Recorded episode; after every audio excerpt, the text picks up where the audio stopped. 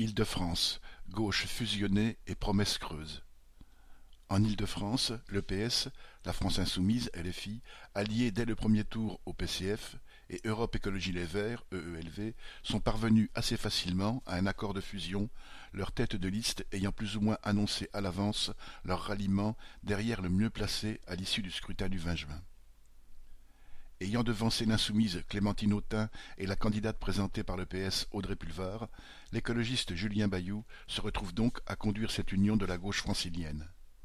Il a suffi aux négociateurs d'une douzaine d'heures pour se mettre d'accord sur vingt mesures, comme la création d'emplois verts, le développement du vélo et du bio dans les cantines scolaires, des mesures suffisamment générales pour ne pas les engager à grand-chose. La gratuité des transports en commun, mise en avant par Audrey Pulvar, a été limitée aux moins de dix-huit ans, aux étudiants, aux chômeurs et aux bénéficiaires des minima sociaux. Il n'y a pas d'engagement pour ou contre une gratuité totale. Ce n'est ni un oui ni un non dans un contexte d'incertitude sur les recettes de la région, a expliqué Julien Bayou.